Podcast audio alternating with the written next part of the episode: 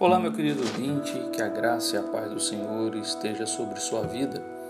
E se você que está nos ouvindo já é um cristão em Cristo, o que você tem feito com a, a sua vida cristã?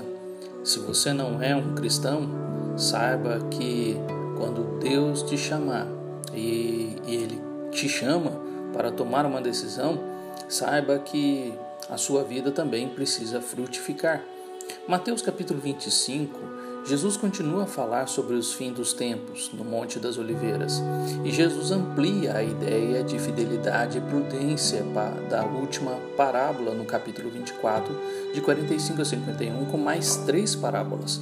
Dos versículos de 1 a 13, ele fala do prudente que está em constante, constante vigilância. Dos, cap... dos versículos de 14 a 30, o prudente fiel conhece seu Senhor e dos versículos de 31 a 46, os fiéis fazem a obra do rei. A semelhança entre as, as parábolas são claras, sempre dois grupos, sendo um abençoado e o outro amaldiçoado. Ah, em duas delas, os talentos e as ovelhas, a prudência e fidelidade estão associadas a serviço. Noutra, as virgens, a prudência é vista pelo azeite nas vasilhas além das lâmpadas, ou seja, estar preparado por causa do tempo de espera. Jesus é representado como noivo, Senhor e Rei. O céu é representado por um lugar de festas, nas bodas, um lugar de gozo do Senhor e um reino preparado desde a fundação do mundo. Os prudentes e fiéis mostram estas características, mantendo a lâmpada acesa, dobrando os talentos recebidos e fazendo o bem ao próximo.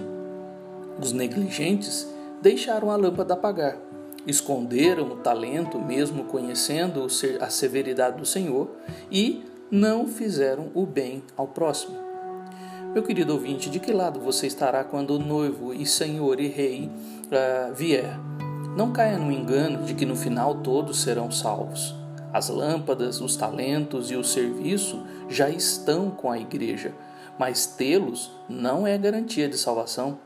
É necessário manter a lâmpada acesa, é necessário negociar os talentos para multiplicá-los, é necessário servir ou cuidar daquele que está sofrendo.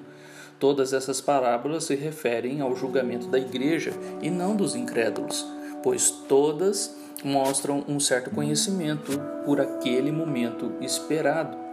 Não se engane, seremos avaliados pelo que fizemos com o dom da vida que recebemos de Deus. O juízo começa pela casa de Deus, como 1 Pedro 4, 17 a 19 nos diz. Por isso, mantenha sua lâmpada acesa, cheia de azeite, trabalhe seus talentos, seus dons, multiplique para o Senhor, faça o bem àquele que sofre. Deus te chamou para ser luz e sal neste mundo.